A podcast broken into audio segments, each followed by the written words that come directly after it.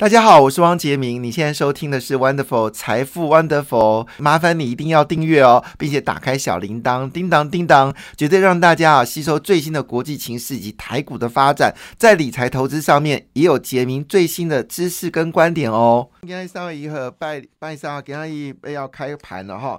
那这个礼拜六、礼拜礼拜一、礼拜二呢？呃，这个礼拜五哈。礼拜五的美国股市是收红的，那礼拜一的美国股市呢是收小红啊。但昨天美国股市呢则是一个下跌的一个状况哦。但是呢，费半指数还是持续的走高。虽然花旗银行呢是有恐吓大家说，哦这个费城半导指数呢因为库存的关系可能会再跌百分之三十哦，但应该这个消息呢并没有影响到昨天的美国股市哦。那费半指数呢还是微幅上涨零点二四个百分点。年初至今呢，其实整个费半指数的涨幅呢是接近到。十八个百分点呢，呃，有人说十七了，大概十七到十八个百分点。但标准五百指数呢，基本上已经快要进入到所谓的损益两平了，就是曾经一度呢，标准五百指数年初至今的涨幅有超过将近有七个百分点，但现在已经缩减到三个百分点以内哦。那昨天呢，持续标准五百指数修正了零点三个百分点。那么道琼工业指数呢是下跌了两百三十二点三九点哦，跌掉零点七一个百分点。那纳斯达克跌幅比较小，只跌了零点一个百分点哈。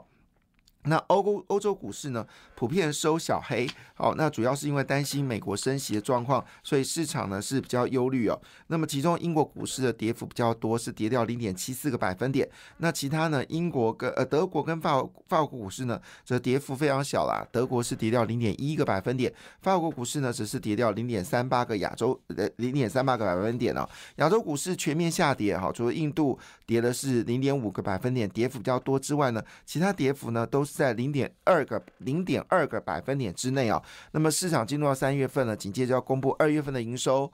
那我们二月份呢，基本上工作天数比去年去年放那呃。农历节是二月份嘛，所以我们二月份的工作天数会比去年多哈，所以呢，营收应该会相对比较稳定哦。那今天就要开始陆续公布二月份的营收了，到底状况如何呢？也值得去观察。好了，当然在昨天最担心的美国股市下跌，主要原因是因为公布了两个数据啊，一个就是美国的消费者物价指数哦，消费者信心指数呢是呃往下掉的哈。那这个往下掉的一个状况，当然就让市场很担心哦，就是已经有升息，已经对于美国的经济产生的影响。那当然，主要原因一月份公布了美国的核心物价指数呢，上月增率高达零点六个百分点，非常的可怕。因此呢，美国银行哦，他们就做了一个预测，认为说呢，认为说呢，利息不但不会到六月份结束，很可能会持续到。更久的时间了，那么利率部分呢，基本上呢，平均值呢，已经从原本的五点一个百分点呢，啊，拉到五点四个百分点的平均值，就是市场预期。那么甚至呢，有呃专家，就是美国银行的这些分析师认为，美国的银行呢，要是美国央行呢，必须要升到百分之六才能够。对抗这次顽强的通货膨胀啊，那么这个状况呢，当然也使得昨天美国股市啊全面的下跌哈。那事实上，礼拜一的台积电是跌的哦。那么昨天的台积电呢，基本上呃表现的呃也不好哈。那么昨天的台积电是跌掉零点二六个百分点。比较特别的事情是，礼拜一啊，应该从上礼拜五还有礼拜一到礼拜二。联电则是持续走高的格局哦，是在所有的台湾的半导体联电表现算是比台积电更猛。那么日月光的表现也不错。那么有传出呢，其实今年第一季的台积电的业绩呢，可能无法达标哦，主要是呢苹果砍单可能是真的，所以这件事情呢，使得台积电的业绩呢受到一些影响。呃，当然就比较辛苦一点点，但除扣除台积电以外的股票市场的表现呢，则相当的强劲哦。那么当然，它主要供应商呢，NVIDIA，NVIDIA 这一波呢涨幅已经超过一倍啊，从谷底算起啊。那昨天是稍微修正了一点二一个百分点，MD 超伟呢修正了零点二四个百分点哦。那么非半指数整体是上涨的，是谁涨的呢？答案是高通、英特尔跟德仪哦。好，其中呢。呃，这个提供台积电的设备厂商应用材料呢，则是大涨三点六四个百分点。当然，硬材之所以涨三点六四个百分点，跟台积电呢其实并没有非常直接的关系，主要原因是因为呃晶片法已经正式开始补助了，那么会加速呢更多的厂商半导体厂商到美国来设厂，所以呢应材呢认为在整个呃设备的需求呢会大幅增加，所以昨天的费半指数基本上是由这个应用材料给拉抬的哦，所以呢，昨天上涨的这个零点零点二一个百分点，好，零点二四个百分点呢，其实主要贡献度是来自于这个呃美国应用材料哈。那当然，大家比较在乎的还是苹果，苹果昨天呢，则是下跌了零点三四个百分点。好。所以呢，当然在昨天的收盘完之后呢，恭喜特斯拉了哈。那么特斯拉呢，现在的老板马斯克又成为全球首富。不过昨天是微幅修正了零点九二个百分点了，到每股两百零五点七亿元。这部特斯拉的股票呢，最低是跌到一跌到到一百零二元了哈。所以呢，现在基本上涨幅已经超过。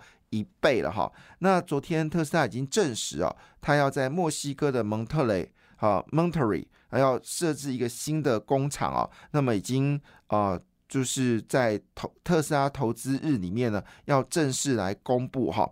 那当然呃，特斯拉呢，因为最近它的自驾频频出事情哦，那每次自驾出事呢就下跌，然后那天呢就是买点，好那。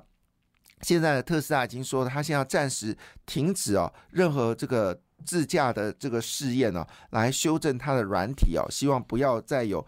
就所谓的自驾出事，而且这些自驾出事呢，是伴随着有生命的消失哦，所以对特斯拉来说呢，当然会小心翼翼来面对这样的一个问题。好，那当然呢，回到了就是最近的一个主要的标题呢，就是美国的企业呢开始大幅的买进库藏股哦。那么当然，这个买进库藏股的原因，很大的原因是认为自家的股票呢是在历史相对低的水位。那么要来买进自家股票，那当然库藏股有很多好处啦。好，当然第一个可以分给员工嘛，哈。那第二个呢是减少市场的流通量，也就间接的助这个股票上涨。第三个呢，当然你如果这些库藏股，呃，如果在可允许的范围之内呢，这些库藏股呢也可以呢直接注销，好，减少。它的资本，那减少资本对股价来说，当然如果获利是相同的情况下，你减少资本等于获利就是成长了嘛，哈。那么最近呢，包括了雪佛龙、还有 Meta 以及高盛呢，都做了大幅库藏股回收的一个状况。那这些库藏股回收的的情况呢，非常的明显的一个增加哦。那么也就意味着一件事情，就是代表的是有。更多的鼓励可以发放，也代表了 EPS 也可以持续的增加哦。那当然这部分呃，对于台股来说并没有明显的影响。台股最关心的还是美国的利率政策。那如果美国利率好是往上走高的时候，外资通常就比较才站在啊观望这一边哦。所以呢，在这个。期货的多单部分呢，是有些减码的一个状况，大概减码的幅度呢，大概有一千三百多口。那现在维持多方的这个口数呢，还是相对高水位的部分呢，在一万五千口的多单哈。那当然，对于马斯克来说，他非常开心哦，因为他最近的财产又暴增了五百亿美金哦，那么身家高达一千八百七十亿。美金哦，那不是只有特斯拉股价最近上涨，其实在礼拜一的时候呢，Fisker 的股价呢也是大幅上涨。Fisker 呢，基本上它也是有红海的代工题材哦。那主要原因呢，它预计呢，二零二三年的产能呢，预计预测方向啊不变哦。那么首款的修旅车呢，欧俊好在春季就会。正式来交车了哈，使得在礼拜一的呢 Fisk 的股价呢一口气飙升了三十点二八个百分点呢，三十点二八个百分点。那 Fisk 呢，基本上是由红海来做代工啊。那刘安伟现在积极的往印度方向进行啊。据了解呢，当然红海在印度呢，除了有晶圆代工的工厂要来设置之外呢，同时间呢，啊，当然苹果的产能线要以往。呃，印度呢已经是迫在眉睫哦。那么同时间呢，呃，这个印度呢也跟呃这个苹果呢，呃，不，红海呢，也跟印度呢最大的这个。呃，石石化厂商呢也签了合约哦，决定要来发展所谓的电动车等等哦。那这些题材呢，对于红海的旗下公司股票，当然多少有一些帮助哈。那么外资圈对台积电呢，基本上呢是还是持续看多的立场哦。摩根斯丹利。证券半导体产业分析师詹家宏指出，哦，虽然逻辑半导体库存化呢，还需要加呃去化呢，还需要加把劲哦，但台积电呢，凭借着技术领先呢，市占率呢，不但不会减少，反而会持续的增加，所以呢，基本上还是稳居半导体投资的首选哦。那么花旗环球还有瑞银证券呢，最近也重申了对台积电。做买进的投资平等，但是花旗呢，则是调降了费半指数的目标价呢，一口气大幅的调降百分之三十哦。但是呢，对台湾的半导体则是看多，这是哪一回事呢？好，那当然。以目前为止来看的话呢，其实最近最火红的股票就是细制裁 IP 哦。那么细制裁当然也包括像是创意啊、M 三十一，好这些呢都是标准的所谓的 IP 股哦。那么基本上来说呢，事实上还有包括世星 KY 等等，还有包括呃这个嗯。细粒好，爱普好，金星科好，这些呢，基本上在今年的股价呢，其实是全面走高。那么以目前为止呢，整个半导体指标股涨幅最多的是创意哦。那么今年短短才两个月时间呢，涨了这个八十点九七个百分点，八十点九七个百分点。第二名是爱普，那么爱普现在股价收在两百。八十三块钱哦，那么今年的涨幅呢是七十一点五二个百分点。那么第三名是谁呢？第三名是这个 M D 的这个呃合作厂商啊，翔硕。那么这个当然翔硕也跟这个就是快速运算、高速运算有关系哦。那么今年以来的涨幅呢是四十七点九一个百分点，位于位居第三名哦。那第四名是谁呢？是瑞昱哦。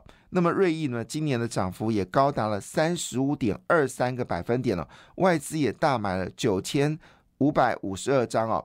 那么外资今年买最多张数的部分是在联电哦，总共买超张数呢是三十七万七千九百三十二张。那买超联台积电呢是二十六点四千万张，日月光呢则是买超了十万张哦。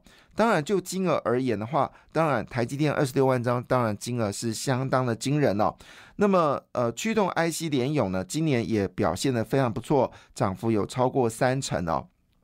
好了，那联发科则是上涨了十五点，呃，六八个百分点。那么其中呢，细粒 KY 好。这个也是细制裁的公司呢，则是今年以来上涨了三十三点三三个百分点哦，所以涨幅最少的是金星科，只涨了八点一四个百分点，涨幅第二少的是日月光啊，虽然外资大买十万张呢，它涨幅呢只有这个十二点八九个百分点，但是呢，日月光其实是只大牛股了哈，它属于是高股息的一只呃半导体股票，那么有十二个百分点表现，其实已经是不错的哈，所以总而言之，今年整个。哎，半导体的股票呢表现的非常强劲。那么对大家的认知来看的话呢，啊，比较看多部分有机会落后补涨的部分呢，还是在于所谓的四星 KY 是认为有落后补涨的状况，因为年初至今只涨了十九点八个百分点。那么联勇跟瑞昱呢，最近也对外资呢也纷纷调高。平等啊，当然也包括联电了。那么联电呢，这三天呢是连续走高的一个格局。好了，所以呢，在这个情况之下，如果你觉得啊太多股票，而且价格又这么贵。你很难出手的话呢，好，那么今年呢，啊，表现最好的是富邦台湾半导体哦，那么今年以来呢，涨幅是二十一点三个百分点，最近一个月绩效呢是上涨五个百分点。另外第二名呢是中进中信关键半导体哦，那么今年以来呢，涨幅大概是两成，那么最近一个月涨幅是三点六九个百分点。第三名是星光台湾半导体。三十哦，那么今年以来涨幅呢是十九点二七个百分点，那么一月份的表现呢则是三点一九个百分点哦。你可以从用 ETF 的方式来做进行。好了，那当然在基金部分呢，表现最好的是入呃入博卖台湾五 G 啊股票，那么。近三个月报酬率呢是十六点七，二月份表现呢非常强劲，上涨了十点八个百分点。二月份表现最好的基金呢是野村一科技哦，那么上涨十点。八四个百分点，那么 ETF 呢，最近还是非常火红哦，值得去关注。另外呢，这波股票呢也开始往设备工程往进进行了。那么设备构成部分里面呢，最值得关注就是盛辉、鹏毅跟凡轩哦，是比较强劲股票。另外 BDI 最近还是感谢你的收听，也祝福你投资顺利，荷包一定要给它满满哦。请订阅杰明的 Podcast 跟 YouTube 频道财富 Wonderful，感谢谢。谢谢 Lola。